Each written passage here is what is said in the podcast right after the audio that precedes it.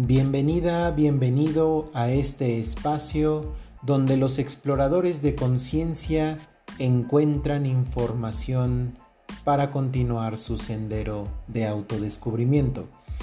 Mi nombre es Manuel de la Cruz, psicólogo, terapeuta y coach de vida durante la última década. ¿Te has preguntado alguna vez ¿De dónde viene esa voz que escuchas dentro de tu cabeza? Viene a mi mente el caso de una adolescente, más o menos 19 años, que llegó a mi espacio terapéutico hace un par de años ya, y ella estaba muy preocupada porque sentía que se estaba volviendo loca. Y la razón es porque me decía que había momentos en los que ella quería una cosa, pero que la voz dentro de su cabeza parecía querer algo diferente y no la dejaba.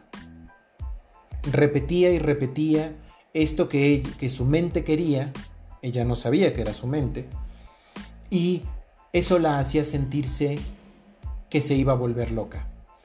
Incluso había momentos donde ella que era muy cercana a su hermana menor, se sentía asustada porque la voz dentro de su cabeza le empezaba a decir que su hermana iba a morir o que se iba a enfermar o que algo malo le iba a ocurrir. Recuerdo con mucho cariño la sensación de preocupación que esta chica mostraba y lo asustada que estaba ante la idea de, que, de estarse volviendo loca. No fue sino hasta que platiqué más a profundidad con ella con respecto a la mente que ella empezó a relacionarse de forma diferente con esta voz que todos tenemos dentro de nuestra cabeza. La sesión del día de hoy me gustaría platicarte un poquito sobre esta voz, esta voz eh, que llamamos el narrador interno, o que podríamos llamar la mente o la red neuronal por defecto. Algunas personas se preguntan cuál es el origen de esta voz y pretendo resolver esa pregunta. De entrada, cuando nosotros somos niños, nuestro cerebro es extremadamente sensible a los mensajes que escuchamos fuera de nosotros y le damos principalmente peso e importancia y sobre todo validez a los mensajes que vienen de las figuras de afecto, figuras que nosotros consideramos importantes en nuestra vida. Pueden ser nuestros padres, nuestros abuelos, nuestros tíos, nuestros profesores, etc.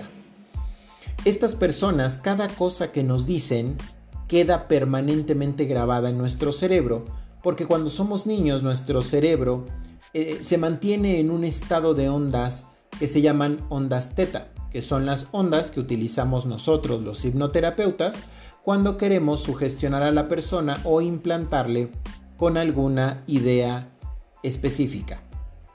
Los niños entre los 0 y los 6 años viven en este estado hipnótico, por lo que las personas que ellos consideran personas de respeto o de admiración pueden prácticamente escribir los mensajes que ellos quieran en la mente del pequeño o de la pequeña.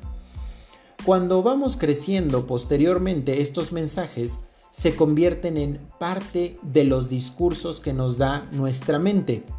Es por eso que muchas veces lo que nos dice nuestra mente se parece a lo que nos decía papá o mamá o la que fuera nuestra figura de afecto o de cuidado cuando éramos niños. Es importante saber esto y es importante saber que esa voz que escuchamos dentro de nuestra cabeza hablando todo el tiempo y constantemente, lo que los budistas llaman la mente mono, no somos nosotros.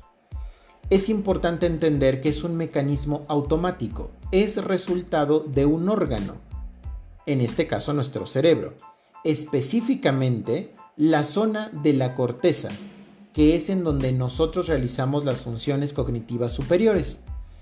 Cuando nosotros vamos madurando, cada vez escuchamos con más fuerza esta voz interna que no para de hablar y que todo el tiempo nos está diciendo cosas. Ahora, esta voz se mantiene digamos, relativamente tranquila siempre y cuando todo sea predecible, controlable y rutinario en nuestra vida.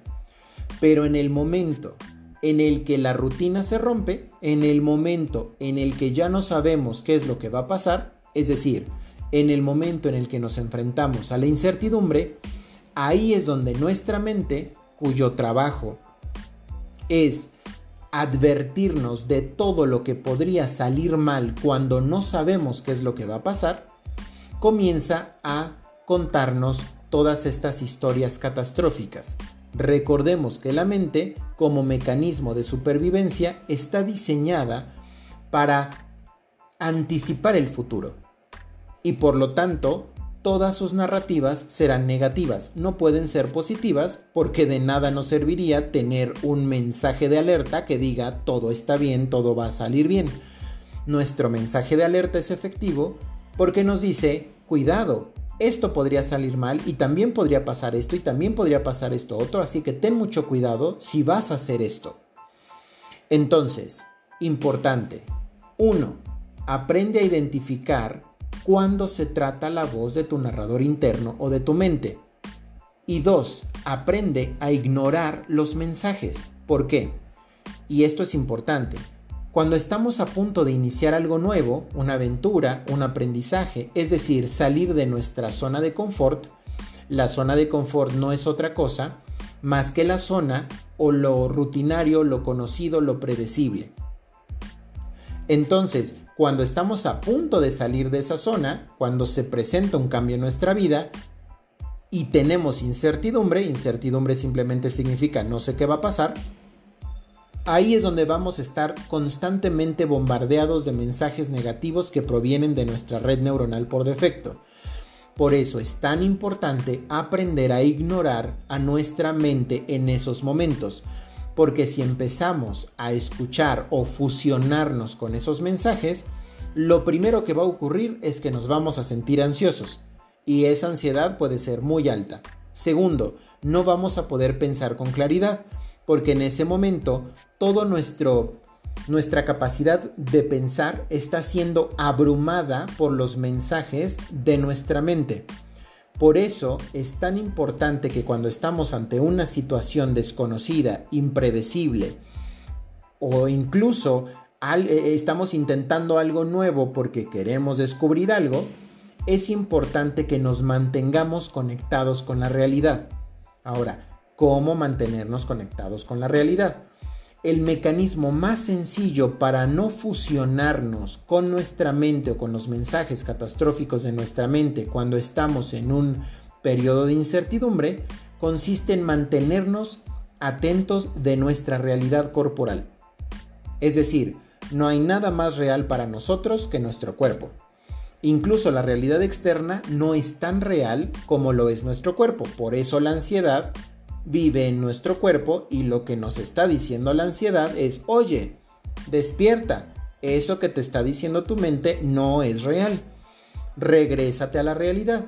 Y la forma como lo hace es haciéndonos sentir estímulos incómodos. El nudo en el estómago o las mariposas en el estómago, sensación de palpitaciones, nos cuesta trabajo respirar, sentimos muy incómodos los intestinos, etc. Así es como nuestro cuerpo nos dice, hey, desconéctate de la mente y conéctate conmigo. Yo soy real. Eso que te está diciendo tu mente no lo es. Eh, una de las formas más efectivas de facilitar el conectarnos con nuestro cuerpo y por ende con la realidad es a través de la respiración. Cuando nosotros tomamos el control de la respiración, es decir, cuando no dejamos que la respiración sea automática, sino que empezamos a modular la respiración de forma consciente, nuestro cuerpo cambia de utilizar el sistema nervioso simpático, que es el automático, al sistema nervioso parasimpático, el cual es el modo consciente. Traducción. La próxima vez que vayas a estar o que estés en una situación de incertidumbre y empieces a ser bombardeado por un montón de pensamientos catastróficos sobre lo que podría ocurrir, trata de regresar a tu cuerpo utilizando la respiración consciente.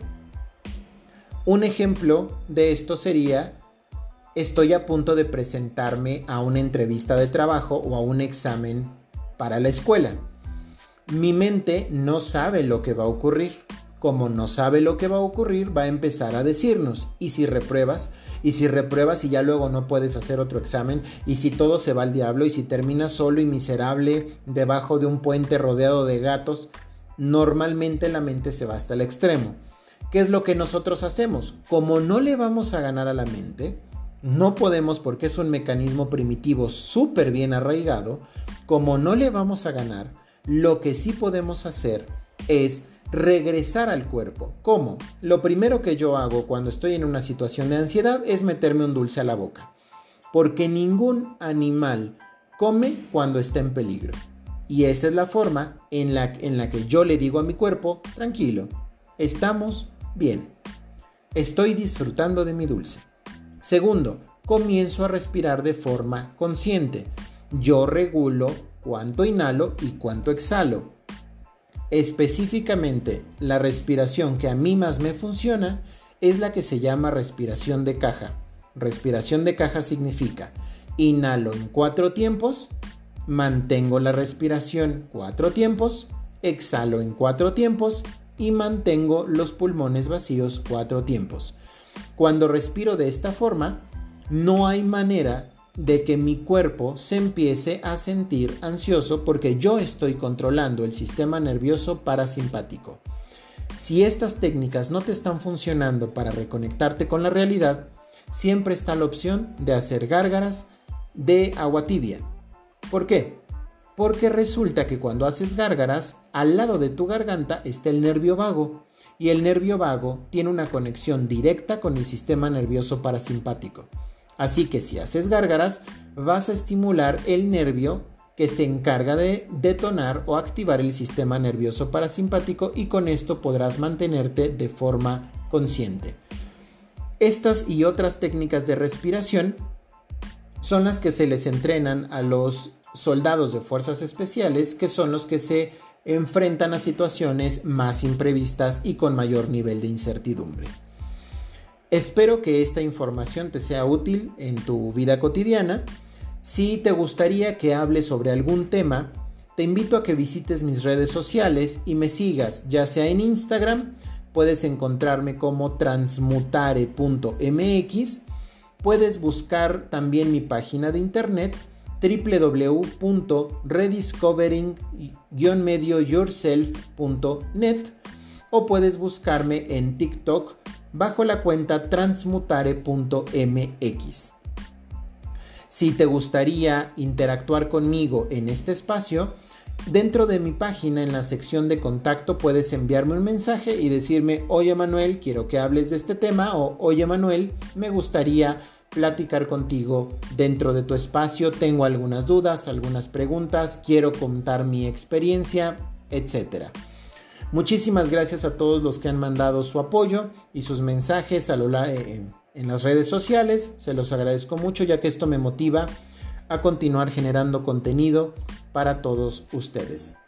Muchísimas gracias nuevamente y recuerda que tu nivel de conciencia determina tu realidad.